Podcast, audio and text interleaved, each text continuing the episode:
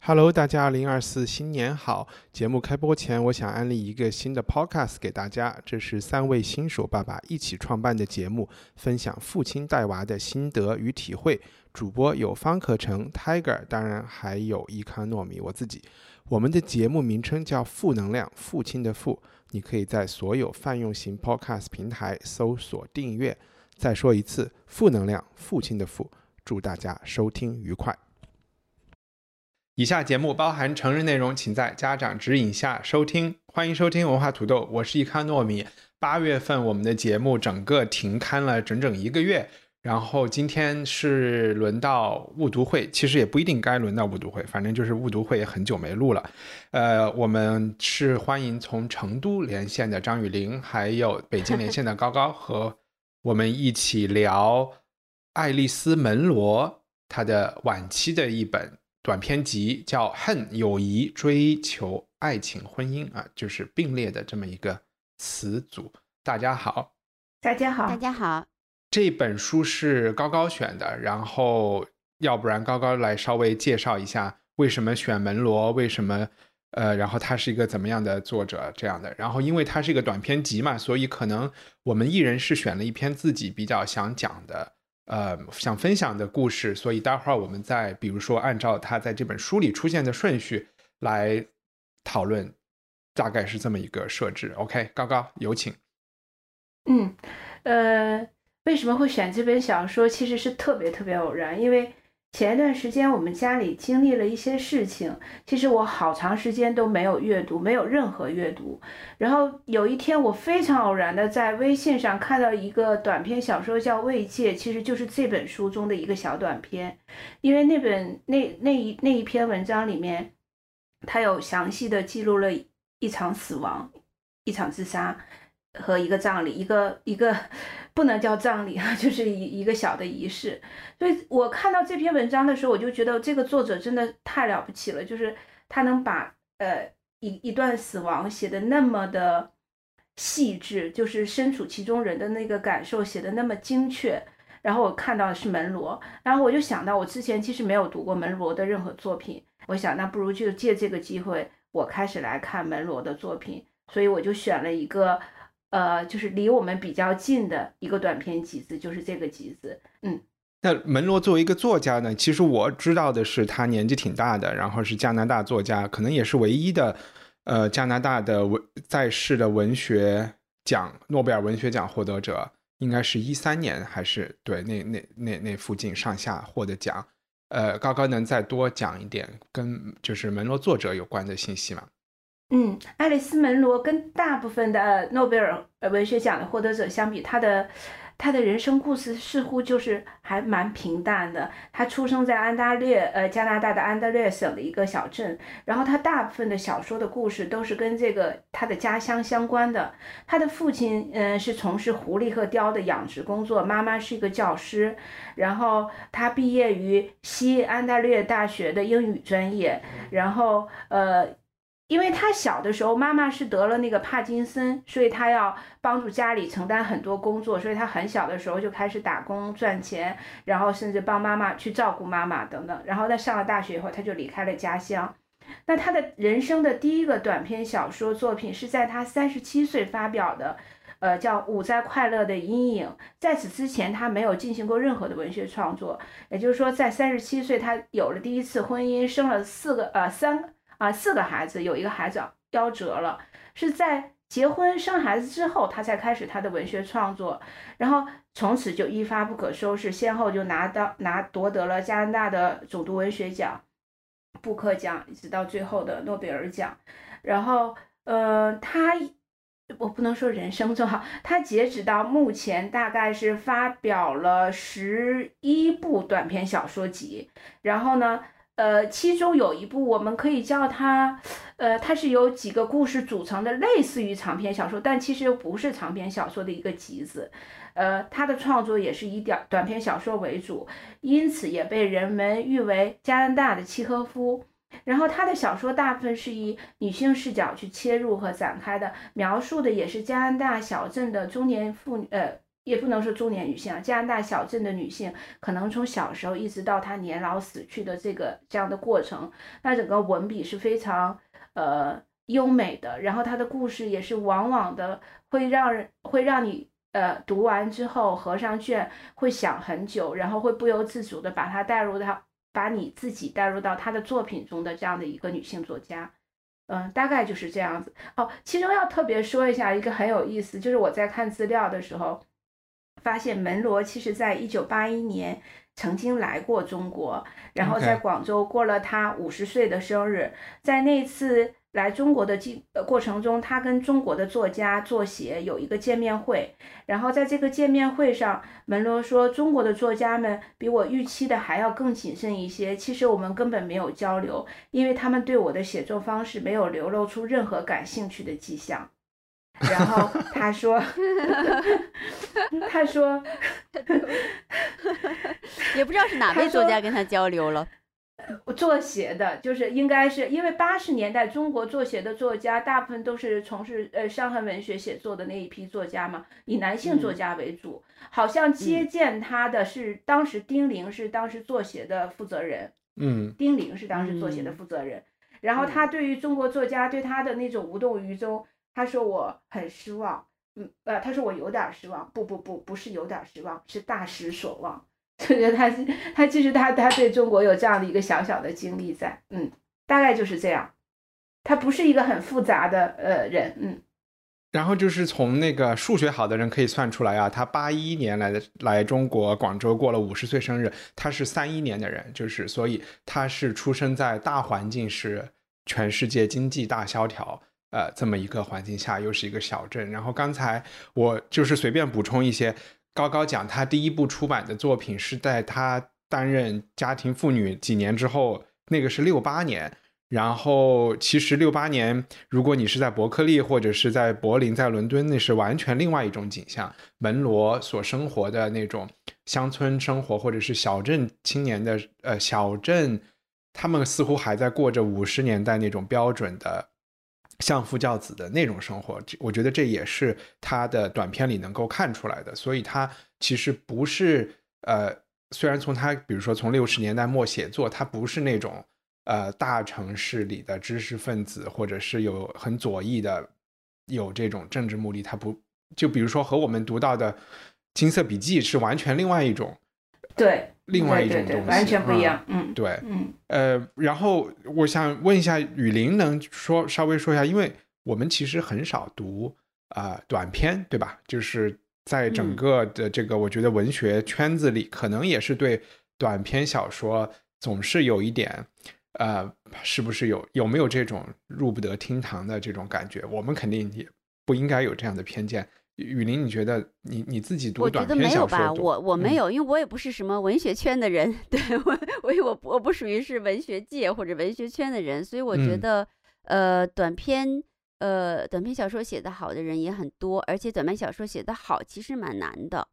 当然长篇肯定也难写啊，就有的人的他的这个力量和这个呃气是没有那么深厚，就支支持不了那个篇幅的程度，但是。在大家都觉得短篇啊，因为短，所以应该 容易写，就是短篇应该啊讲一个短故事。但其实，在短篇小说里面，嗯，讲出故事的层次和让东西细腻，就好比说我们经常说，哎，这个 HBO 拍一个剧啊，它有六集，所以这事儿讲得透，呃，吸引人。但是呢，现在经常我们说，一个电影只有俩小时，你要在俩小时里面讲一个特别复杂的故事，就难讲。嗯，所以呢，就是说，其实短篇的难度完全不比长篇要小。嗯，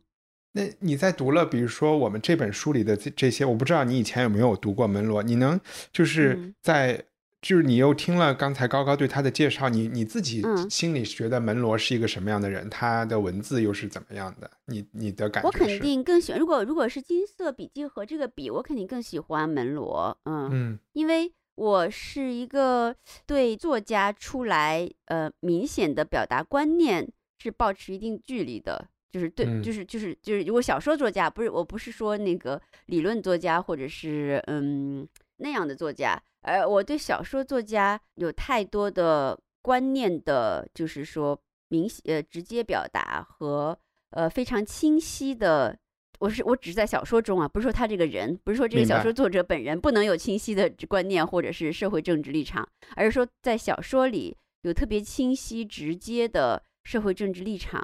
嗯，我总是对这个现象保持一定距离，因为我我不是说我不是说对有 然后这就想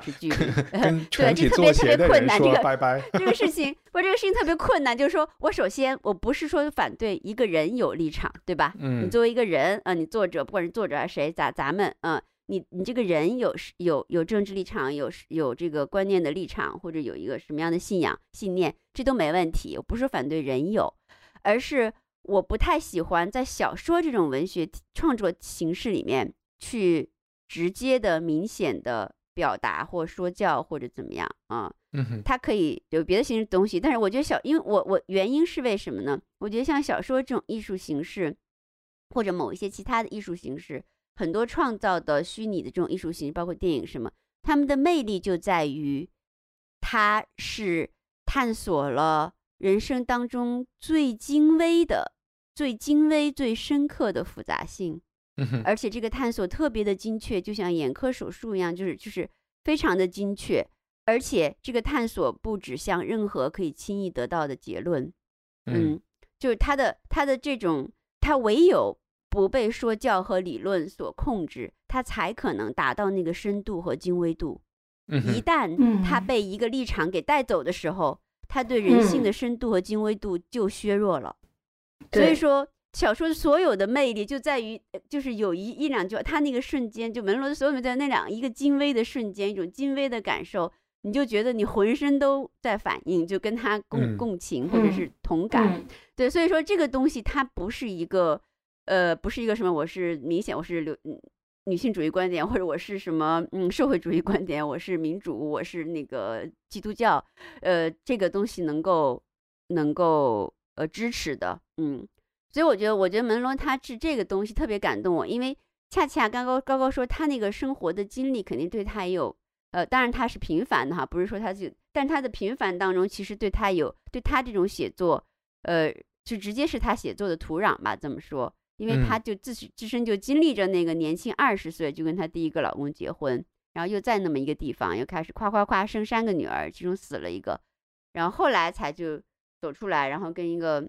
又离婚，然后又跟一个九幺又生了一个女儿，呃，所以她其实呃是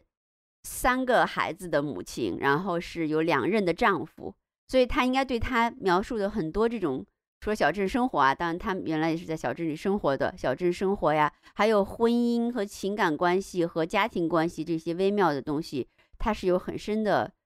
就是体会的，我觉得，嗯。很敏锐的体会，就是我的我的一个感受，嗯，好呀，谢谢。主要的感受，呃，我还想补充的一个点，可能就是稍微纠正一点点。高高刚才说他毕业之后，其实门罗没有毕业，因为他勤工俭学，后来没钱了。呃，她应该是大二读完就结婚，然后随着丈夫搬到了温哥华附近去。然后她和她丈夫工作了一段时间以后，也就是有点。嗯，就辞职做生意。他们俩人开了一家书店，叫门罗书店，因为门罗是丈夫的姓嘛，Monrose Books。这家书店今天还还在，在那个加拿大的维多利亚，应该是在温哥华附近的一个小一点的城市里。然后昨天我去看了门罗书店的 Monrose Books 的 Instagram，只有七千个粉丝。然后我觉得大家应该，书店还在吗？还是他跟他丈夫在开吗？就是她的前夫还在还在开，但是她自己也会去，然后所以她跟她前夫的关系应该还不错，所以我觉得大家，我呼吁大家去关注去关注门罗的书店，然后呃去打个招呼。然后另外一个就是一个挺正能量的事情，就是一个家庭主妇，然后自己在写故事。当然我也不是想简化她的这个标签化她，然后呃一个书，她也在书店工作。然后最后写出了诺贝尔奖，我觉得哇，太厉害了！他曾经在一本小说的最后一段里写过这么一段话，我是用谷歌翻译的，其实可以讲出他的一些，呃，就是他兴趣的或者是他写作的一些观念。他说，人们的生活就是不同人的不同的生活，在朱布利就是他生他出生的这个长大的地方和其他地方一样，都是沉闷、简单、令人惊奇、深不可测的。就像是虽然都被这种厨房地板胶掩盖着，但下面是很深的洞穴。当时就是他年轻的时候，没有想到有一天我会对朱布利这个小镇如此贪婪。我想要了解他的每一件事、每一层语言和思想、每一张树皮或墙上反射的太阳光线、每一种气味、坑洼、疼痛、裂缝、错觉。嗯，然后他说要把这些东西都结合在一起，让它光芒四射、永恒。我觉得这一段话还是比较清楚的，就是说他不是写那种战争与和平的一个东西，而是去可能有点像我们之前读过的福克纳的那种，就是写了好多好多东西，虽然是长篇，呃，讲的都是一个地区的事情。Anyway，高高还有什么想要加的吗？嗯，我要说的就是，呃，我觉得我的我对门罗的相识是从魏晋开始，到读完这本小说，我也非常感谢门罗带给我的这种慰藉的作用。呃，这种慰藉是来于三个层面啊。第一就是我读完他的小说以后。我其实之前都是很不安的，比如说我会对时间的流逝不安，对生活的沉闷不安，对生死感觉不安。但是我看完小说以后，我发现不论在哪个国家，是什么种族，信仰什么宗教，我们所经历的人生大抵是相同的，甚至在某一个时刻，那个心思的那个细腻之处，那个细微的焦灼也是不同，也是相同的。所以我就感觉到很安心，这是第一层慰藉。第二层慰藉作用就是想到文罗在三十七岁开始写作，还能拿到诺贝尔奖，而且他身处 在一个 对一个加拿大的小镇里面，他没有经历所谓的读万卷书、行万里路这样的生活，他一样可以写出非常精彩的作品。这是第二层慰藉。那第三层慰藉就是我觉得。嗯，我常常在想啊，在现在这个时代去进行写作这个工作，是不是呃难免你会被这个时代去裹挟，去写一些呃更女权主义的作品，更表达女性的作品？这个女性难免会，你要被迫的去去进行一些表态。但是在门罗的作品里，我我所看到的这种女性主义的表达，其实不同于女权主义的表达，而这种表达我。我更能接受，我更为感同身受，我也更感动。对，嗯嗯，我特别同意这段话。嗯嗯，好，就是这样。好呀，那我我们就因为按照顺序，我会分享或者是先聊一聊，也当然是我先介绍了，和大家一起聊一聊的是这本书书名的这个这一篇短篇，也是第一篇出现的，叫《恨、友谊、追求、爱情、婚姻》。这个名字很奇怪啊，它其实是。大家这个短片读到一半就会发现，它是取自一个就是点兵点将这么一个游戏，也就是说，小女生把自己心爱的人自己的名字和自己的那个梦中情人的名字写在一起，然后用一支铅笔去划每一个字母，然后边划就边说是恨、友谊、追求、爱情还是婚姻，然后划到最后一个，看你们之间能有什么样的啊结果，大概。是这么一个呃 比较无聊的游戏，然后这一这一篇短片呢，它其实如果仅仅是从这一篇短片来说，我可以看出，首先门罗的这个作品是写给有一点还是需要一些集中注意力和一些思辨能力的人看的，因为它不是一个简单按照时间顺序的一个线性叙事，它是在时空上是有穿梭的。然后视角上，或者是说他集中讲的人物的故事也是不一样的。就是说，有的这篇故事里，有的是从 A 的视角讲，有的是从 B 的视角讲，有的是从 C 的视角讲。你是需要动脑筋去拼凑一个相对完整的情况出来的。那这篇故事里主要发生在一个小城市，这个小城市里生活着一个老头。然后他自己的女儿死了，然后再照顾一个孙女，有一个保姆。女婿呢是一个老兵，然后呢打仗归来，现在在加拿大的另外一个地方，好像是很落魄。女儿就交给了这个外公管。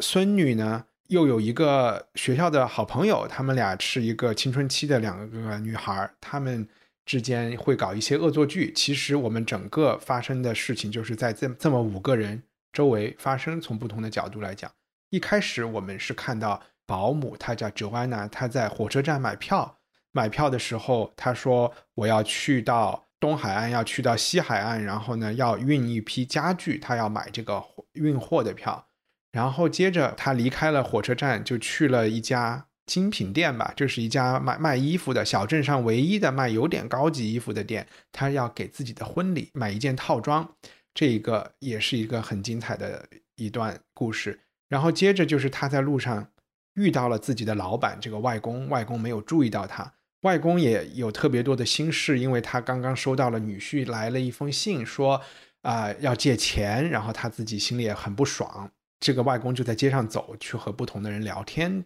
怎么样，就勾出了这个人物。然后接下来我们就通过外公去了一家商店，这家商店的这个店主修鞋店的小孩就是他孙女的朋友，叫 Edith。就勾出了伊迪丝和他的孙女，他的孙女叫什么名字？我有点不记得了，叫萨比塔之类的啊。然后这两个小孩我们就勾出来了，他们在玩一个恶作剧。这个恶作剧就是他们在每次从收到萨比塔爸爸，就是那个老兵的信书信回家的书信的时候，他们就伪造一个这个爸爸给这个保姆写的信，让保姆觉得这个爸爸对他有意思。然后呢，同时他们又在。是不是也有在伪造保姆给爸爸写的信？反正他们在中间就是伪造出了一个恋情，然后远在他方的这个父亲其实是什么都不知道，他根本就没有收到过任何情书。但是这个保姆就一直在收到和在写，他以为他在和他的这个这个小孩的父亲在谈恋爱，然后我们才逐渐的发现，原来他去买火车票去运家具是他要。从加拿大的一头搬到另外一头去和这个男人团聚，然后接下来的一幕，我们就发现他去到了，找到了那个男人，那个男人是非常的落魄，而且正在发高烧，所以一时间也没有把这些头绪给，他也没有发现自己中招了，或者是被被捉弄了。后来这两个人还真的就结婚了。我们又跳到两年之后，在这边在小镇上，我们。有一个葬礼，这个葬就是这个外公死了。这个外公死了的葬礼上，我们从这个讣告里得知，这个保姆和退役的老兵这个女婿结婚了，还生了一个孩子，大概是这么一个故事，对吧？你们对这个故事还有什么想补充或者是怎么讲的吗？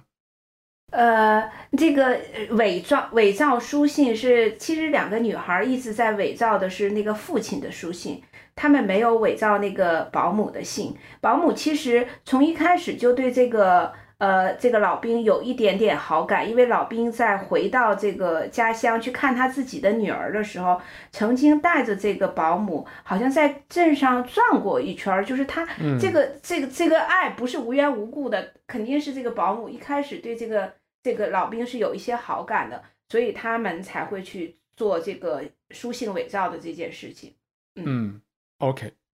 然后我我我可以说一下我为什么特别喜欢这一篇故事，就是它，我觉得它特别的丰富，虽然不长，可能几十页纸，但是它里面有小镇的画像，我们看到了，它就是它用这种简单的交流把。火车站啊，或者是这个零售店啊，或者是这些小镇的画像画的特别的有趣，然后你能展现出人和人之间的那种关系和他们对生活的态度。然后它同时也是两个小女孩成长的故事，这两个就是恶作剧、谎言，然后他们的性启蒙等等这些都在里面。然后。另外一方面也是，你能就是所有门罗可能他成长的那种小镇都是就是在城镇化的过程中，这些小地方都是在衰败的。他的老板这个外公他是这个乡绅阶级的衰败，然后呃随着移民进来或者是其他的人离开，呃商店被大商场取代等等，是一个破败的这个景象。然后不同的人在这个社会的这种运动中，他们的选择就非常的不一样。你会看到这个外公这个家庭，他我们后来得知他的女儿是怎么死的，然后他的孙女，他们似乎对于命运是没有办法改变的，反而这个保姆在一定程度上，还有这个女婿，他们都是在，也许是蒙着眼睛，也许是胡乱乱抓，但是他们在试图改变自己的命运，而且在一定程度上有成功。我也会觉得有一点，因为一提到命运，就会提到就是古希腊神话里面这种故事，我在里面也看到一些这些影子。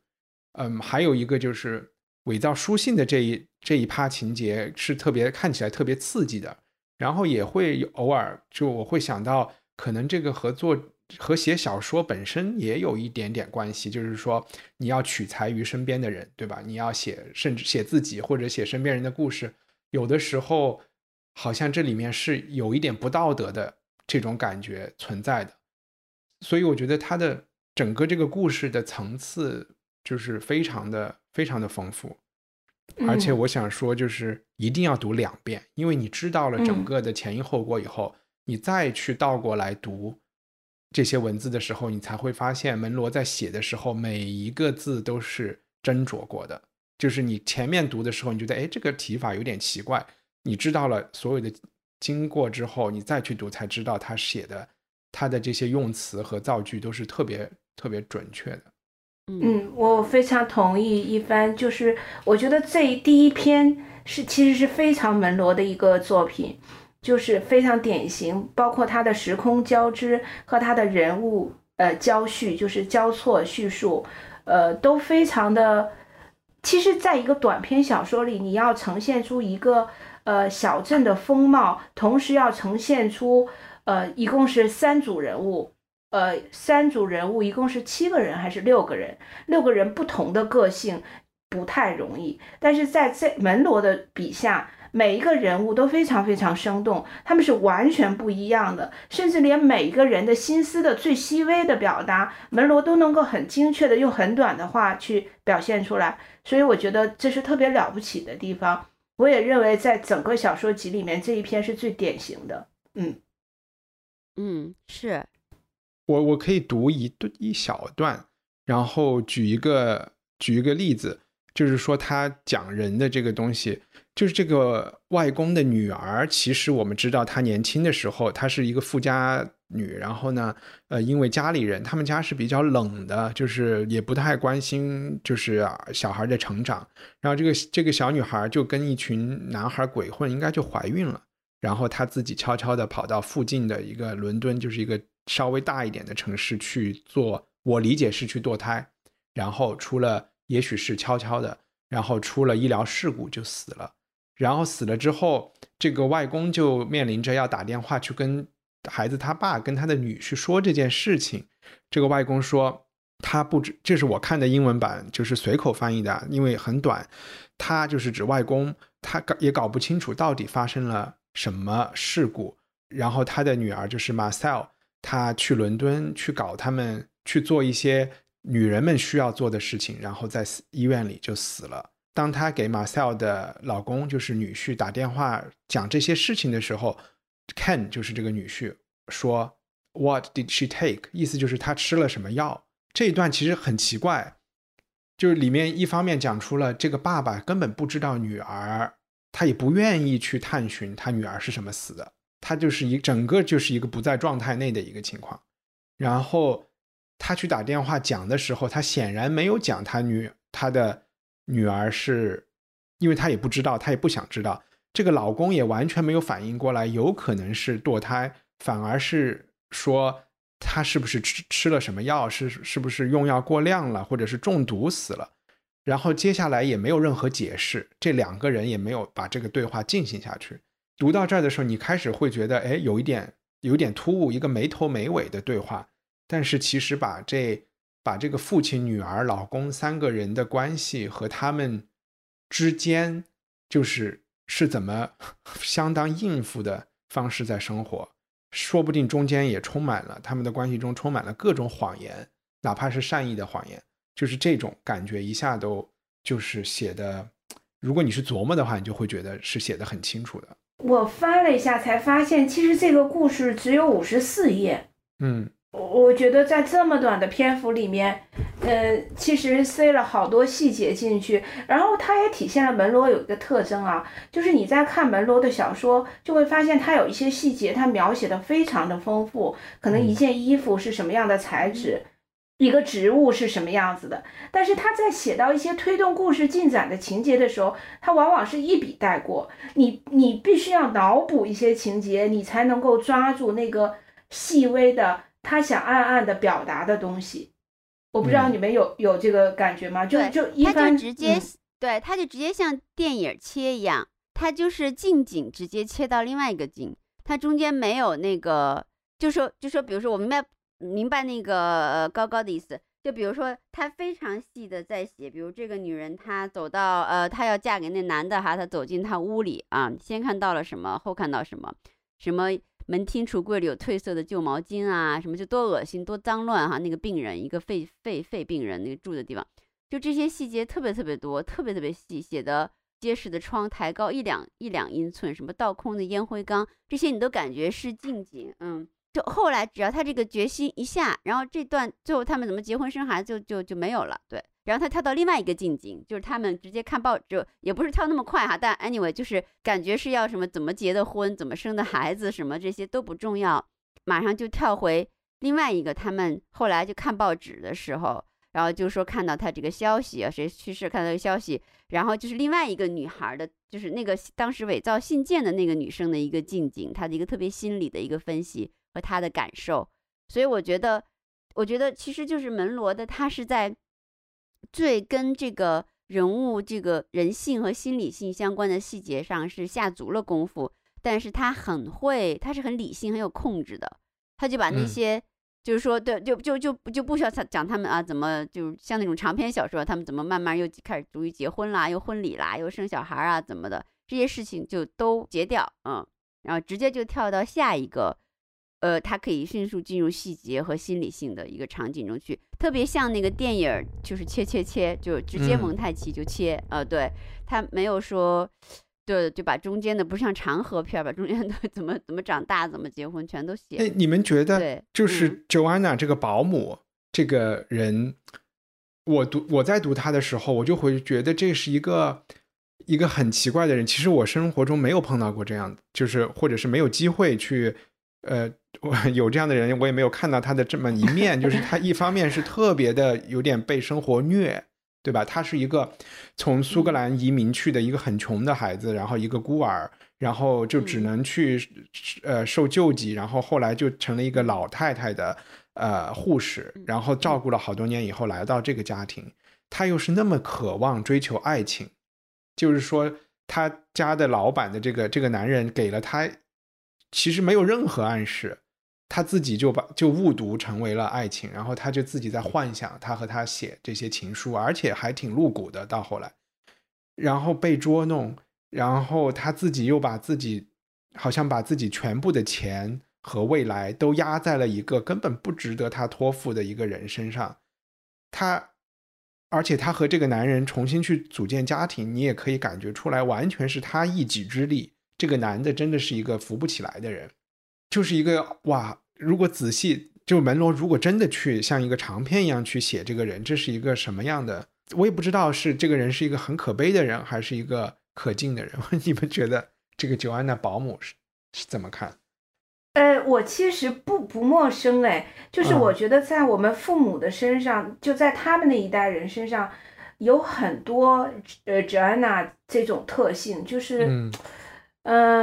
他们的爱情往往是非常盲目的，但是他们从盲目的爱情走向婚姻的这个过程中，一旦下定决心，又是非常坚定，然后那个坚定甚至到让你觉得有点愚蠢，就是不该坚持的地方是相当坚持，然后他们对生活的那种韧性和对不堪的忍受的耐心又非常强，但是最终所有的都是基于他对之前自己生活的不满意，他渴望去跳脱。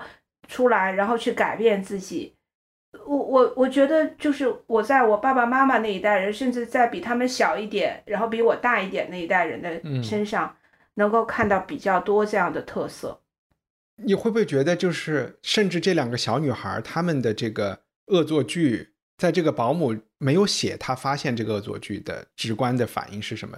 但是我的感觉是，即便她发现了，好像也不重要。对，就是你看啊，她跟这个男人在相遇之后，当然那个因为那个男人在大病过程中他也迷迷糊糊的，他们俩对于曾经的书信来往没有任何的提及。嗯，我想这种不提及，一是 Jenna 是有一点有一点害羞的人，她可能嗯。刻意的不去提他们这段书信往来，也有可能就是 Jenna，也许他意识到了他可能被骗了或是怎样，但是既然事情已经这样，那我们就继续走下去。我所以我觉得他有一种破釜沉舟的那个对不破不立，对觉在，对，嗯不，我觉得他是这样，就是说，也不是什么破文，就是说，这个整篇文章就是，呃，他有一种那种，就是就是生命的那种偶然和荒谬的东西。但是呢，呃，这个偶然和荒谬的东西，呃我们开始想，哦，他可能制造了一个大悲剧，其实也没有。这偶然和荒谬的东西又被人性那种求生，然后嗯求最基础的安全感的这种这种本能，特别是女性，女性那种就是要建筑生活，或者是就跟嗯雌鸟筑巢那种本能，又又把它化解了。就是说，就是本来本来是就是大家嗯觉得、哇，这家女孩写了信，她去了，可糟了，要有悲剧发生了，对吧？对对，但是 但但是这个本来是生很荒谬，但就是青春期嘛，青春期有时候他掌握不好这个恶的程度，青春期有时候会做很大的恶的，就这种嗯。青春期的这个、这个这个是是这样的，是在这个就是这样的，那那俩女孩就是就是玩儿的，就是就就是搞笑，就是就是就是嗯纯粹是想找乐子，然后因为青春期的荷尔蒙，他们想介入爱情，他们自己处于身体身心在发展的时候，然后他们又没有爱的表达，那个爱的可能性也很少，所以就借着给那 借着给这个给这个借着给这个女的写露骨情书，而而而其实发泄了他们青春期的那种东西，就膨胀的一种嗯荷尔蒙的东西。然后呢，但是但是我们就预期那样可能会一下子变成这个乔安娜的悲剧，但是也没有，就是因为因为因为人性当中是这样的，其实他并不是说这乔安娜有多伟大或怎么着，就是女人身上有一种基础的那种大河一般的力量，就是说，就哪怕是任何东西它都挟裹着，就继续往前流，嗯，它可以对。啊就就是这种东西，它你有一种女性就就是其实很多女性身上都有，其实我倒是接触过，我觉得因为我比如像外婆呀什么，她们都是很传统的，也不是传统啊，就是很有那种力量的女人，包括我自己身上也有一点点，就是说我就我可能被生活不一定自不一定是自动选择，有时候是被一些东西，也不能叫说被蒙骗吧，就是一些一些东西，哎有误会或者一些特别。较为偶然，也不是那么深思熟虑的东西，会引到一个嗯奇怪的方向上去。嗯大家说，对对，但是呢，呃，就好像也裹挟着它又继续再往前流动。我们上次是不是读过一个故事里，就是讲说，其实你嗯人生中最重要的这些选择和机遇，都不是你计划的，都是偶然的。就是常常是这样，但但也不是有嗯很多人是计划的，也是 对，但但但这个这个这个这个 Joanna 的故事呢，就是说，我觉得就是对，是这个是这个东西，它它其实也蛮有计划的，但只是说在一厢情愿的一个一个欺骗性的计划当中往前走着，对，但是并没有走向一个悲剧。我嗯我感觉他可能不是像那种，我没有觉得他有一种大河的力量，我觉得他反而是，就特别是对比他雇主这一家人，其实是嗯因为拥有的东西太多，反而他们没有变办法真正的好像去面对很多事情。Joanna 这个人什么都拥有不了，就是他的人生中能被他控制的事情实在是太少了，所以他反而活的有一种，他不是那种自主的，通过已经意识到的情况下，我说我要活得比较轻啊，他就是只能活，他就是一个很轻的东西，但是呢，在他可以控制的事情上面，他就好像其实又表现出了一种定力啊，或者一种坚定啊。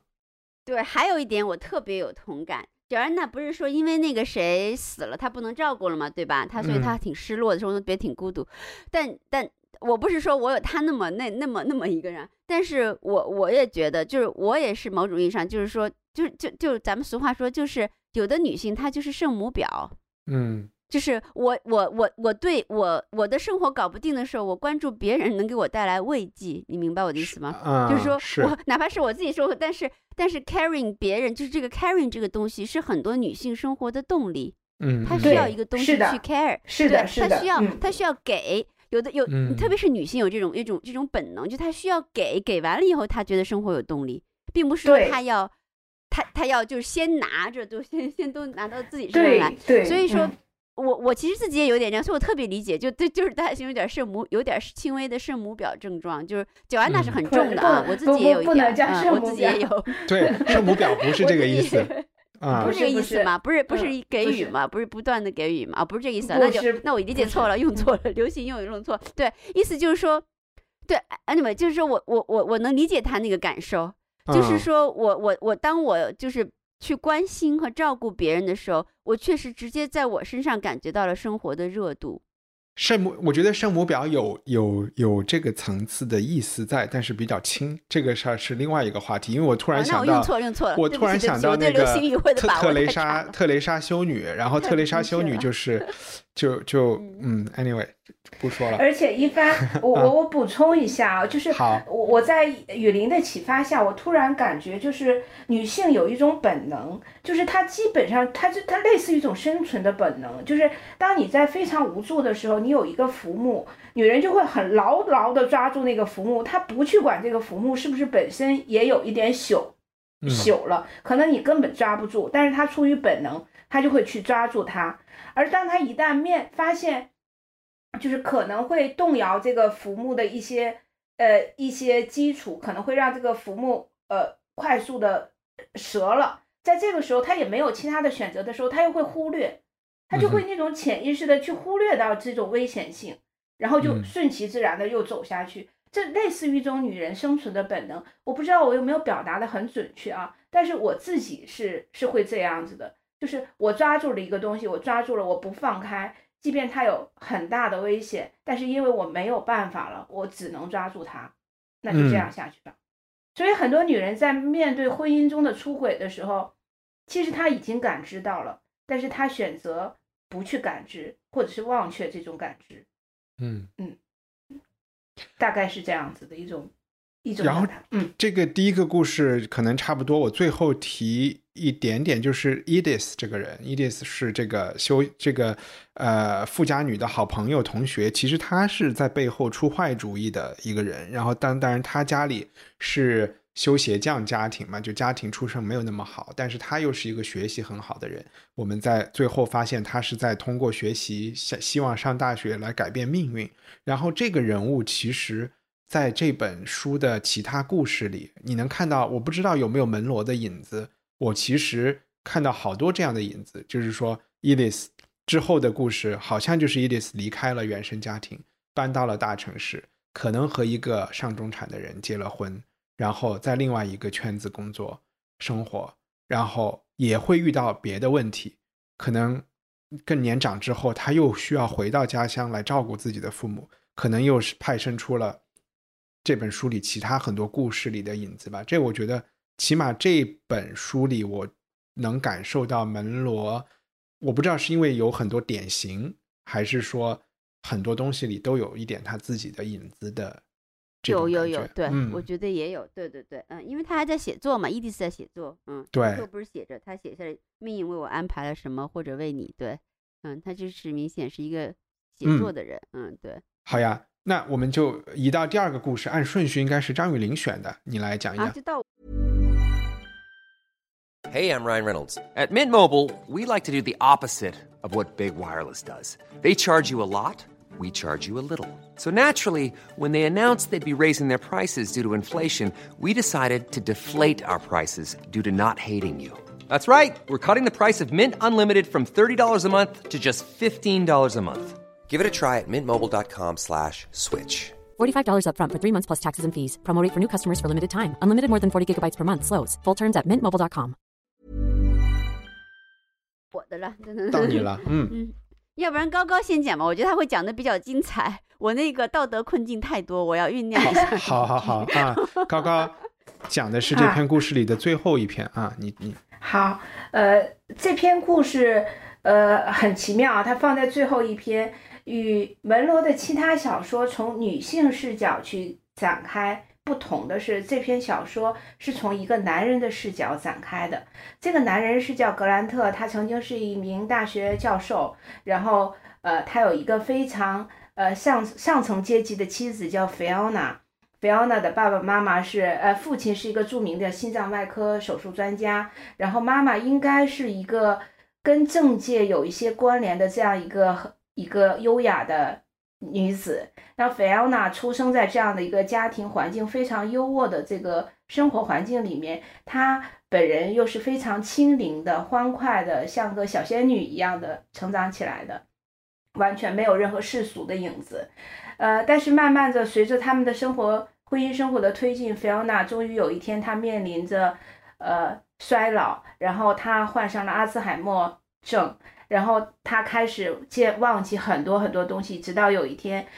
他们不得不把菲奥娜送进的送进了一家疗养机构。这家疗养机构专门收留呃这种老年所谓老年痴呆的人。然后呃格林特格兰特其实对菲奥娜一直有着非常非常深的爱情。但是不可否认的是，在他们的婚姻生活中，格兰特曾经有过几次出轨。但是无论怎样出轨，他都告诉自己，他不会跟菲奥娜分开的。他爱菲奥娜。菲奥娜，这是故事的前面这一趴。然后第二趴就是菲奥娜进了这家疗养院以后。当格兰特再去见菲奥娜的时候，仅仅只是一个月的时间，他发现菲奥娜好像变了一个人。她不再是那个优雅的老太太，她跟大部分老太太一样，穿着很普通、很普通、很家常，甚至有一些庸俗的衣服。更可怕的是，菲奥娜坐在一个叫奥布里老头儿，一个推着轮椅的老头儿身边，在帮他玩桥牌。而且看上去，菲奥娜似乎跟奥布里更加亲切，他们俩似乎似乎陷入了一种爱情的关系里面。而对格兰特，菲奥娜持有了一种非常疏远的，甚至有一点点冷漠的这样的态度。格兰特完全无法接受，他不知道菲奥娜是在骗他，在跟他开玩笑，还是菲奥娜真的忘记了他们之前曾经有的婚姻和曾经有的感情。格兰特甚至疯狂到他会去偷偷的跟踪奥布里和菲奥娜，去看他们在这个疗养机构里面都干些什么，都做些什么。他甚至去打探。那个护理员菲奥娜是不是曾经跟这个老头发生过什么样的关系？那突然有一天，呃，菲奥娜哭了。他再次去探望菲奥娜的时候，菲奥娜哭了。菲奥娜告诉他，奥布里要被他的妻子接走了，呃，他要回家了。菲奥娜觉得自己没有办法独立的生活在这个疗养机构里，在这个时间里面，菲奥娜完全。把格兰特当成一个陌有一点熟悉的陌生人去倾诉这些，他甚至要求格兰特：“你能不能帮助我把奥布里留下来？”格兰特心啊 可能都要碎了。然后他回家以后呢，他就赶赴了奥布里的家里，在奥布里的家里，他遇到了奥布里的妻子玛丽安，这是一个有一点庸俗、有一点艳丽，然后有一点性感的一个呃，可能是蓝领阶层的女人。格兰特觉得。呃，这类女人可能是他如果没有遇到菲奥娜，他会娶的那一类女人，那就说明格兰特可能也是出身于这样的阶级。嗯嗯，对对。然后他跟玛丽安要求，呃，让玛丽安把奥布里送回去，玛丽安就一口拒绝了。也不是送回，好像就是每周每周去一次这种，好像啊。对对，呃，那个呃，玛丽安也拒绝了，就是说不不不可以。但是在奥布里回呃，在格兰特回到家里以后，他接到了玛丽安的电话，玛丽安邀请他去参加一个单身派对，以单身人士的身份和他一起去参加单身派对，这似乎是一个有点微妙的性暗示。在这个时候，格兰特就开始想，如果我做出这样的。所谓的牺牲或者所谓的付出，是不是就可以换来奥布里和菲奥娜他们俩的相聚？最终，他答应了玛丽安的请求，然后把奥布里带回了疗养机构。这个时候，他突然发现菲奥娜已经完全把奥布里忘记了，而对他重新有了那种熟悉的亲切感。然后问他：“你是不是会永远的把我放在这里？我以为你再也不回来了。”然后格兰特抱住菲奥娜说：“我不会的。”就是大概就是这样一个故事，嗯。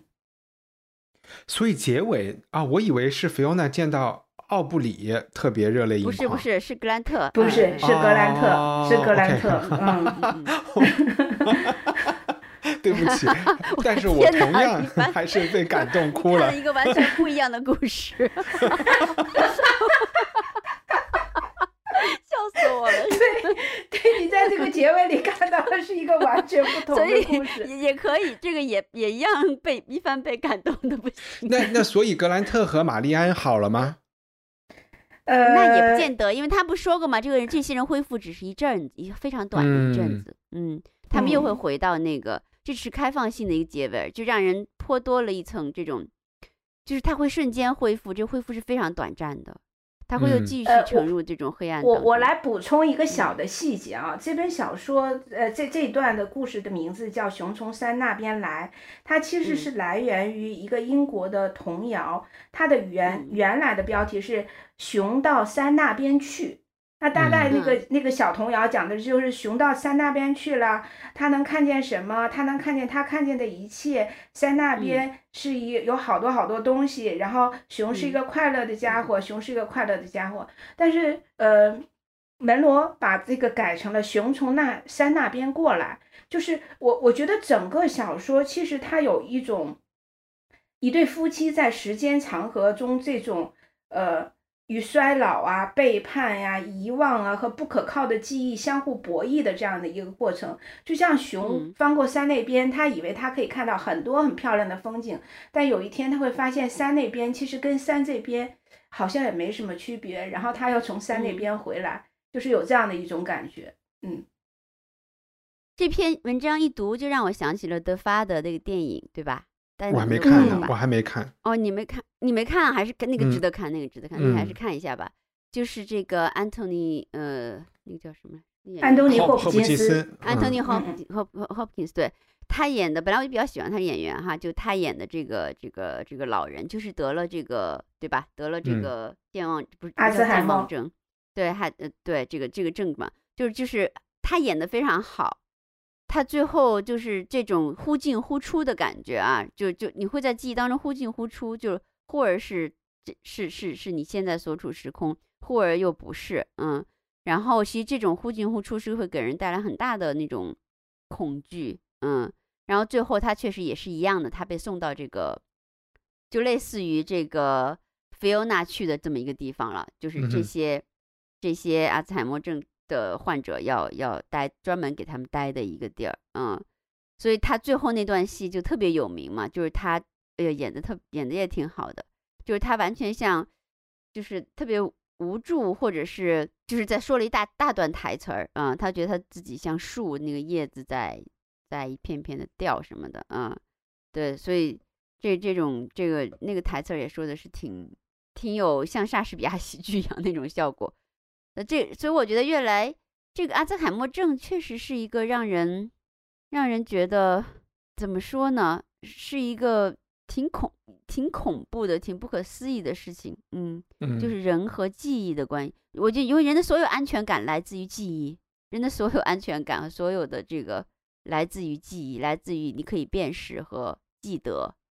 呃，就是人因为到了一个全然陌生的地方，就会就会恐惧嘛，就是嗯，所以我我在读这篇嗯小说之前呢，我其实对呃养老机构、对阿兹海默是非常恐惧的，就是我不敢嗯去想象，我也无法去想象，如果有一天我是这样会什么嗯样子。但是嗯我读完这篇小说以后，我似乎就没有那么害怕了。我就还可以因为我没有道德压力的去有再谈一次再恋爱。认识一个新老头 错不错，这个乐观的解释我们都很喜欢，觉得又有了盼头，感觉是。对，就会抛开你嗯之前所有的束缚，你所有给自己的人设，重新开始一个 做自己嗯，对，嗯，我把我人设忘了。真的，我我我没怎么说话，因为我还在那个结尾的这个这个惊 叹是中。嗯，对对，它呃结尾是更有意，它其实是设置为格兰特是更有深意，它并不是说他们俩就能好，肯定不能好，嗯，嗯，意思就是多绝望，我觉得是更悲剧嗯性的一个结尾，就是说那一瞬间，就他做了这么多挣扎和嗯计算之后，但是但是那个瞬间会是非常短暂的，嗯，前面已经多次声明他们这种恢复是非常短暂的，嗯，哎，一帆，我嗯来，我来读一下最后这个结，就让你很震撼的结尾吧，好不好？好我我来读一下最后，呃，菲奥娜，我给你带来了一个惊喜，你记得奥布里吗？他盯着他看了一会儿，仿佛一阵阵风吹着他的脸，吹进他的脸，吹进他的脑海，把一切都撕成了碎片。我记不清名字，他的声音很刺耳。然后他费力地恢复了某种带有嘲弄的优雅，那种表情也随之消失了。他小心地放下书，站起来，抬起胳膊搂住他，他的皮肤或呼吸发出淡淡的新鲜的气味。他感觉就像剪下来的花茎在水里泡得太久以后的气味。很高兴见到你，他说，拉着他的耳垂。你不能就这么走掉，他说，仿佛你在世上已经无牵无挂一样抛弃了我，抛弃了我，抛弃了。他把脸贴在他的白发、粉红的头皮和他那形状可爱的脑袋上。他说：“不会，这里面的他就是格兰特。”嗯，不是奥布里。嗯，对，是格兰特，是格兰特。对，越是越是这样一个结尾，其实是越越让人产生一种，其实他是对那种那个这个事情的优，这个是这个就这个瞬间的，呃，就是力量，各种各种力量越强，嗯，因为他这个瞬间肯定是短暂的，对于他来说，嗯，他在瞬间，而且他这个是他这安排的是一个非常戏剧性的瞬间，就是正在他带着奥布里来的时候，菲欧娜恢复了。一点点，对，又开始恢复，但这个大家都知道是短暂，因为前面好多伏笔埋下了，说他们的他们突然又恢复了正常，但是是很短很短的啊，只能是很短很短的。但他但是这个安排在嗯那个时刻，嗯，呃，我我就说另外一个可能听众也很容易就会能找到的，就是说刚才高高讲这是一个男性视角写的，其实作者在这里。疏远成男性视角，恰恰是因为这个故事是他自己人生的，就是自传性很强的。呃，门门罗的母亲好像是在门罗很小十几岁的时候就阿兹海默症了，所以门罗一直是需要照啊，帕金森，帕金森，你刚才有讲是吗？对，嗯，是帕金森。呃，然后他也是。在是否照顾他，还是去念大学，还是去追求自己的人生上，是有过很多自己道德的谴责的。然后，他也很长时间没有去写自己母亲的这个事情。呃，我看到有人写说是在这个故事之后，他好像就是因为这篇短篇具体是什么时候写的，不一定是这个集子出版的时候，可能更早。就是说。是他的一个转折点，就是他能够更放得开的去去写自己的事情，或者是这写这一篇故事，让他疏解了自己的一些心结吧。嗯嗯，呃，其实门罗在另外一个小说集叫有点类似于自传体短篇《亲爱的生活》中，他有一个故事，他。曾经描述过他和他母亲的这段关系。他说：“母亲生病临终之际，我没有回家，也没有出席她的葬礼。当时两个孩子还小，在温哥华无人可以替我照看他们，我们几乎付不起旅费。丈夫又一向摒弃正统的礼数，但为什么要去怪他呢？我也是这么想的。我们说过一些不能被原谅的话，也说过我们将永远不能原谅自己，但我们就是这样做的。我们一直都是这样做的，就是。”嗯，我觉得门罗的门罗的人和他的作品有一种很相似的地方，你会感觉他在某一个瞬间用情之深、用情之细是让你深深触动的，但他在某一些方面所表现出的那种疏离感，又是让你感觉非常的，呃，我我不知道这种疏离感是是。是可能对于大部分中国人来说是无法接受的，但是对于我来说，那种疏离感是有一种抚慰性的，因为可能我我我也想有这样的疏离感，也也也有这种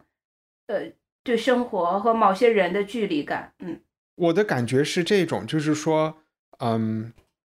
就是就是有一点是说，这种传统家庭、传统社会转型为一个。更更加个人主义的社会关系，然后更多的是，然后就是特别是女性也要念大学，也要去独立的生活，然后离开大家庭，然后不在一个这种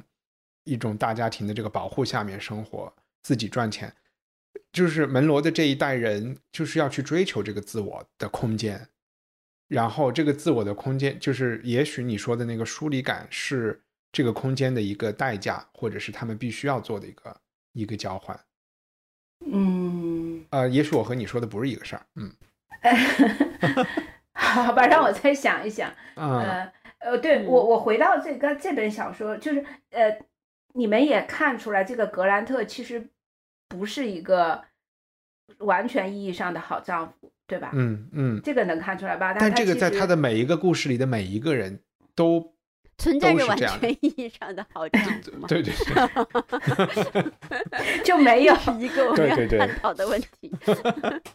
几乎一个不用探讨的问题，或者说是，就就是在在，我就想特别想提醒啊，可能后面会接下来看门罗小说的作读者，就是呃，不要轻易的给门罗的小说人物标上渣男或渣女这样的标签。嗯，我觉得正是通过门罗的小说对人物的这种描述，才让我们能够看到人的那个复杂性。嗯。和、呃，我我希望大家更多的去看那个，就是他做这件事情以后，他他的那个背后的那个动因和他表现出来的那个状态，我们嗯。更多的去关注那个，而不要就很粗暴的去给他贴标签。就是这里面我我要特别说一下，嗯，而而且你有没有？我就是刚才在高高讲，就是特别娓娓道来这个故事的时候，我突然在玛丽安身上看到了 Joanna，就是看到了之前的那个保姆。因为为什么呢？就是因为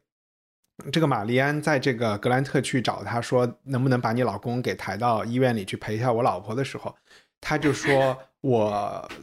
其实他一直在讲钱的事情，就是说对他没有钱送他去那儿，因为他们家的房子还要供，然后这个房子是他们一起供了几十年的了。如果送他去养老院，我就得把这个房子卖了，然后我就流离失所了。然后我好不容易有的这个安全感，在这个房子上，我不能这个时候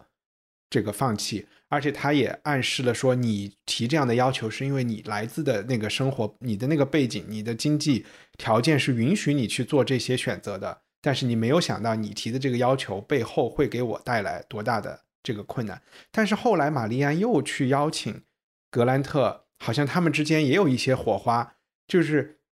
或许他想的是说，我和格兰特，如果我可以和你生活在一起，那一切又可能有一种新的可能性。我觉得我不知道他作者有没有这个意识，但我在读的时候是读到了一些，就是说，就是这些想法和算计是所有人可能内心里都会有的，但是你摆在台面上说，那肯定是属于啊、呃不是一个完美的 老婆或者是丈夫才会有的一些想法。你说玛丽安是有这个意思的吗？是有的呀。呃，啊啊，OK，我我觉得有两层可能吧，就是一层她是要打发自己的寂寞，因为她毕竟是一个性感的、成熟的、有嗯需求的女人；另一个层面，她不排除嗯玛丽安就是像刚刚一帆说的，这其实是一种交换，而这种交换可以让自己生活得更好。嗯但是明门罗是没有细没有明说的啊，这个都是我们脑补出来的情节。，OK，对，嗯哼嗯，那如果我们都脑补出来这个情节，那就是他的意思了啊。嗯 我们现在就就跳到呃最后一个我们要分享的短篇故事，雨林。好，对，因为我我其实呢很有意思啊。其实我因为不是到这个这边，就是在在在在在这个工作状况下嘛，今天基本在一个办工作工作状况下，所以呃呃不是今天了，就前几天也是很忙。然后一帆说选一篇，然后我真的就像那个达达一样，达达一样说翻到哪儿是哪篇我就选这篇，因为实在是不知道好多篇我都喜欢。我们不然后炸着你，你很凑巧的，说我，就对我很不不不不，我很我我很开心，我选到了这一篇。就嗯这一篇它，它其实我后来细细就是再细一想，其实也有也有跟我就一开头跟大家说的那个，对吧？其实嗯是有很大的联系的。这篇就特别体从一个层面体现出我想说的那个，也体现出高高后来说的关于女权主义的一点。嗯，就是我开头想说，就是门罗的这种，他跟金色池塘或者跟有另外的一些作者的相比较，这种他不是呃在里面要要有明显的，就是说政治的或者是呃观念的、意识形态的或者社会的呃宗教的这种立场的。嗯，他也不要说，他也不是要说教，就是说鼓明显的鼓舞一种东西，或者是压抑另一种东西，或者是反对另外一种东西，他也没有这个。然后呢，就像高高说的那样，他其实对女性那种真正的支持和给阅读女性的阅读者感到一种真正的力量其实你其实每个人感到真正有力有就是说有一种来自心底受到支持或者激励的时候，其实往往是一种巨大的理解和承认。嗯，嗯，就是对对，就就这个时候你就你你受到反而反而我比如说高高加油高高加油对吧？我说高高加油很空很空洞对不对？嗯嗯但如果我说一个话跟高高的体认很很相同的时候，高高觉得肯定对吧？受到的这个感觉受到的这个友谊和支持要强得多，比光说高高加油是不是？所以说所以说我觉得这种对女性的禁欲，特别是在某种当时的社会就是道德框架各种更严重嘛，对吧？哈，女性禁欲的。就别说体，就别说这个像他这样细腻的进入一种很很精确，然后很微妙、很精深的分析了。就是在当时提都是一个对吧？提在当时那种社会，你提这件事儿，好像要要为要站在另外一方说说两句话，都是一个就是困难的事情。嗯，嗯所以其实门罗是一个很有勇气的作者，在这个方面，嗯，他他面对的这个呃这个题材，而且在这在在就在那个时候，他他所表现的这些心理和复杂性，一点儿都不比现在有的些女性的小说差和这个缺乏力量，反而就是可能他的那个丰富和微妙的和勇气，呃，就和探索的深度，呃，是很多还是赶不上的，呃，因为他后来有很多模仿者嘛，或者是呢，就是还是赶不上的，嗯，所以我觉得，嗯，还有高高说的刚才那个距离感，其实我想这可能是每个写作者都会有的，因为你想要写它，你就得必须拉开距离，要写得好，就更得有一种，就是一种，呃，对，一种就是一种在。就是像就是像解剖一样那种态度吧，冷静我觉嗯得，对对对。然后这个这个故事其实就是，如果你一句话讲完，门罗这个故事，它因为它不是说故事性强到不行，就是它其实就是一次一个女性一个一个正常的普通的中产阶级妻子出轨的故事，就是有了一个一夜情，然后这个一夜情发生的是在一个葬礼上，所有的都跟道德 好像有点相悖，不仅发生在葬礼上，而且促成他的是对一个老年病病弱的老年的人的探望，所以一切似乎都是那么的。就是那么的不不不对劲，你知道吗？是他他故意加的这一层层的条件。首先，你朋友死了，对吧？嗯，然后你去个葬礼，去个葬礼呢，你你然后你好像对上眼一个人，我们说用粗俗的话说哈，然后呢对上眼怎么持续呢？就是说弄了一个那个人，这个人不是牧师吧？他不是牧师，但不他是是医生，么专业？呃，是医生，医医生啊，医生对，就弄来弄去呢，就还是说这个，呃那我们一起去看一个生病的老人吧。嗯 所以又在这个看这个生病的老人的过程当中，就促成了这件事情。基本上，要是没有看生病老人这个这个旅途哈，可能就还不那么容易促成。然后呢，结果呢，然后就发生了这件事情。嗯、然后就是当然。也其实就是，如果要讲情节，也就也就是这样，嗯，呃，也没有特别复杂情节，但是我觉得这这个这篇里呢，它人物和情节都没有那么复杂，不像第一篇那么的呃，就是技巧啊，或者是这个呃，但是他这篇里的细腻程度和勇敢程度是也是非常门罗的，嗯，所以比如他写的，你具体讲的勇敢是指哪一点？勇敢是面对女性在经历一次在外面的粗糙的那种肤浅的道德框架，很容易把它扣在一个当中的这个事情当中，比如说出轨这件事情，他嗯完全没有道德评判，嗯嗯，他没有那种就是轻易的，不是不是不是完全没有道德品牌，说完全没有轻易的有有有有有道德的倾，就是说这个一般通俗道德的一个倾向，而且他是尽量保持一个真诚的态度，再来来来看这个心理，嗯，他写的就是很细腻，比如说他会开始觉得这个医生可能真的不是说客气或想带捎他去看这个病人，而真正对他有意思的时候，他就会说，他走进这个呃坐满了老人和残疾人的这个花园，这个病园哈，他说，呃，缪里尔姨妈不在那里，但是梅里埃尔发现自己开心的和他们打着招呼，他感觉到自己起了什么变化，他突然感到一种神秘的力量和快乐，仿佛每迈一步就有一条光明的信息从脚跟传递至头顶。那他也做了一个很好的，就是他做了一个特别好的呃举动，就跟刚刚高高分析一样，他完全没有，他其实他这个写小说的目的，他不是为了写色情，所以他完全没有任何说说他们俩怎么怎么怎么发生的这个关系，这个关系是怎么样的，就是说有有的身体的的这些东西，呃，他反而是完全没有写那个过程，然后就一一下子切到他已经所有的事情已经基本上就是结束了，他在回程的路上，他在回去的路上是一种什么感受？然后他在，比如他在回去路上他有一个感受，他说，嗯，他他回去的事上他想做一件什么事儿呢？他写的也特别的真诚，他说他觉得他要现在要做的工作就是记住每一件事儿，记住的意思就指他在心里再次体验，然后永远封存起来。这一天的经历要整理好，一点都不能凌乱或四处散落。所有的一切都要像珍宝一样收集起来，了结放在一边。嗯，然后呢，因为幸福溢满了他的身心，以后再也不会有这样的告赏了。他浑身的每个细胞都充满了甜蜜的自尊。要注意，他用的是甜蜜的自尊。这个他后面写的几句话确实，如果就不是那么容易理解的，但是是写的非常好的。他说，这个浪漫的举动从一个禁忌的角度来看极其理智。他被诱惑了吗？他也许只是任由自己去想象被诱惑而已，也许根本算不上是屈服。虽然那一天的规则就是屈服，这个写的是很微妙的，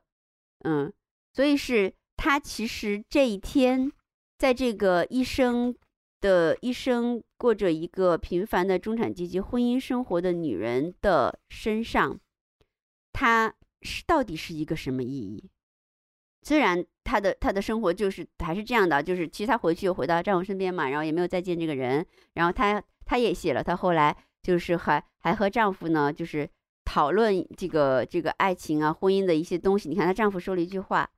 呃，她丈夫在后来她丈夫已经老了嘛，他们在读一篇文章，呃，可能是她丈夫甚至是死前啊，他们读一些小说的时候，他们还讨论过，就屠格涅夫的一篇小说，就是。屠格涅夫就说，屠格涅夫小说里描写哈，那个女人说，呃，她说这个女人吓坏了，她说她感到冷，她丈夫就说，聪明让她感到冷，对女人来说，聪明就意味着冷。然后这个女这个女人的回答说不，嗯、所以所以所以这些特别微妙的，就是有好多指向的，呃，好多指向的这些描述，然后这一天在这个一个。在他心中，最后形成的一个结果，或是对他一生后面生活的一个影响，然后给他带来的那种，他他这门罗还是相当勇敢的。他比如说写他甜蜜的自尊，他浑身都溢满了幸福，然后他觉得他他其实没有屈服，虽然这一天的任何规则是屈服，也就是说那是一个他的选择，是他想要的一个东西，是他想要的一天，是他是他的一个珍宝。还说他后面的生活，他会常不常的回想起这件事情，怎么样？回想回想每个细，对他，他在整篇文章中几乎没有对这个，当然他最后描写了一下那个，当然那个医生也做了一个保护性的动作，对这件事情啊，嗯，但但是但是但在他文章当中，他几乎没有用，他也说啊，这是一个小小的防卫，这个这什么什么的啊啊，让把这个女人也带到一个更理智的境界，但是他几乎对这件事情，在这个女性视角里没有说什么啊，我悔不莫及啊什么的，我觉得很。嗯就被被被被玩弄了呀，或者被诱惑了呀，怎样讲？他没有用一点点这样倾向的一个一个表达，嗯，结尾他也就是一个很淡的、很自然的结尾，就说他不知道他是否一直都会是老样子，就是他那个医生的，他也发现了医生的一个死讯嘛，因为女人总是活过所有人，所以然后他就说，或者他是否有新的角色在等待着他？嗯，在未来的岁月里，有些角色。有些角色他写的很也是很虽然很淡，但是其实很有意味深长。有些角色人会使他这个医生就是他出轨那个对象，在他脑海中浮现。嗯，就是说，对对对，所以所以整篇文章当中，你要说门罗有有什么呃，当然女性主义批评家会写很多，对这个实际上是对女性的一个，就是对某种境况下的一个特别勇敢的。面至少是一个勇敢的 confrontation，面对和冷静的去理解，嗯，试图去理解，然后试图去承认，在这个过程当中，到底你是得到了甜蜜的自尊、幸福的满意，还是满腔的懊悔，或者是呃这个屈辱，或者是这个都有可能啊，都有可能，嗯嗯，那么就是说，到底是是什么东西，嗯？这个不是说给出一个答案，但是但是它这是一篇呃有勇气的呃，我觉得对对女性状态的一个了不起的一个一个一个一个短篇小说，我觉得嗯，嗯。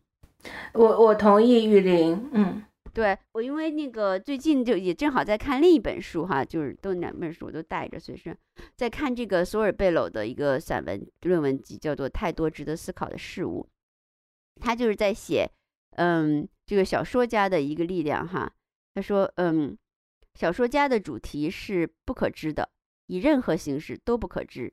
神秘感增加了，它不会变少，即使文学的类型慢慢变少。消失的不过是象征主义、现实主义或感性主义，而人类的神秘性不会消减一分一毫。嗯，我觉得这一点他说特别好。还有一点就是说，我们的那一部分是天赋的能力，而非后天获得；是感到欢愉和惊奇的能力，是怜悯心和痛苦感，是对天下万物的潜在情谊，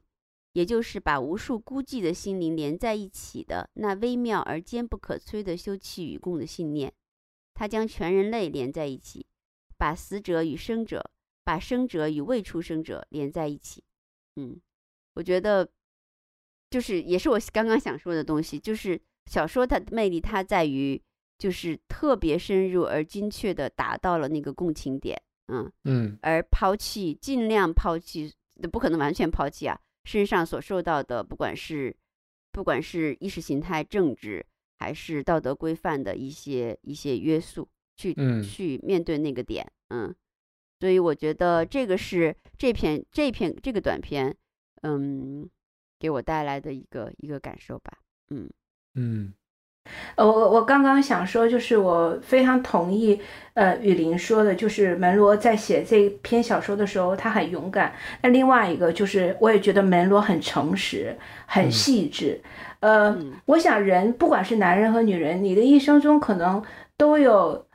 一两次情感上的出轨，或肉体上的出轨，或者是未遂的情感或肉体的出轨。但是门罗在描写这个女人的一次意外出轨的时候，他把她整个在这个状态中的心理描写的非常细致。呃，他这个过程中，呃。不是蓄谋已久的，是非常偶然的。但这个偶然可能是来自于在过往婚姻中他所有累积的一些不满意的地方，突然有这样一个人出现了。那在出轨的这个过程中，他甚至对出轨本身有很多幻想，但是会发现他所幻想的场景跟实际发生的场景是有落差的，他有一点小小的遗憾。然后在出轨结束之后，他决定彻底彻底。与这个男人断绝关系的时候，他又非常的明确知道这一次出轨可能足以支撑他未来在漫长的无聊的婚姻生活中去一次一次的回忆这一次出轨所带来的那种小小的欢愉、小小的刺激，或者是一些温存的东西。我我觉得所有这些很细微的东西，可能它不像第一篇小说或者是最后一篇小说描写的那么的。那么的场景那么多，那么丰富，可是他对于人性的房间里的那个大象的那个东西的描描述描述描述是非常准确的，特别是一个女人。但是不是还是有一点点稍微的一种有点呃叫什么，就是也不算悲凉那么重，就是有一点点男女不平等的这个地位上的一个感觉，就是说对于这个女生来说，这个东西就可以支撑她。为什么需要这个东西来支撑他之后的婚姻？对，为什么只有这就是一个，对吧？嗯，对的，对的，这就是这就是这个故事特别悲凉的地方。为什么只有这一个？不对，你们还是没有理解我读的那个结尾。对，我觉得雨林是什么？因为一般你还是没有理，你怎么老是对结尾的理解有有错误？我觉得，比如说结尾最后一句话啊，是说我再仔细读一下，在未来的岁月里，有些角色仍会使他，他是那个出轨对象的他，嗯，在他嗯。就是他就是这个女主角脑海中浮现。嗯。嗯，也就是说他还有过第二次或第三次，不他不见得有没有第二次、第三次，至少是嗯。他他的他仍然遭遇过让嗯他激起同样反应的一些嗯角色。嗯嗯，对吧？这个遭遇到底是嗯怎样的遭遇？我们我们不我们没法说。对，就是他他嗯可以说在未来的岁月里，有些角色仍会使他在他脑海中浮现。嗯，OK，嗯明白。哦，对，嗯他是不一样，他他他是一个怀疑，他不是说他说他说或者他是否有新的觉得，就是说他在想这件事情是不是会有这样的人。但我觉得这个是一个开放性的，带着一点期盼的一个一个一个一个句式。呃，这个翻译的句子比较长啊，意思就是他在想是不是在未来的岁月里会有这样的角色，让嗯他在他脑海里浮现。嗯对。